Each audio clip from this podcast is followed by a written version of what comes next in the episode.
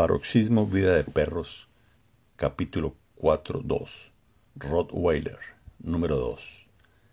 Número 2 era un Rottweiler que había sido campeón de peleas clandestinas de perros. Los dueños de estos animales se reúnen en sitios ilegales para apostar viendo destrozarse y pelear a los canes. Es una actividad sangrienta y sórdida en la cual número 2 fue un ganador que había enriquecido a su propietario. Él era un apostador compulsivo que lo adiestró desde pequeño para matar.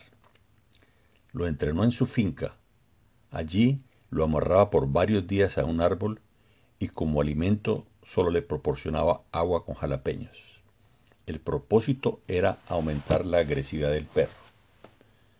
Cuando pasaban unos días el animal estaba hambriento y agresivo. Entonces era llevada a un salón. Allí le colocaban unos pequeños perros callejeros.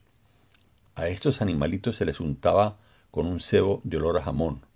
Así, número uno desarrolló un canibalismo y una agresividad que le permitieron ganar y matar a sus contrincantes en las casas de apuestas. La suerte número dos se terminó cuando salió malherido de una pelea. Ese día perdió una oreja y el ojo derecho. Su dueño, arruinado y furioso, disparó sobre el perro, haciendo diana en el ojo izquierdo del animal. Así, abandonado en un basurero, ciego y sin una oreja, un día Tufo lo incorporó a su collar de perros.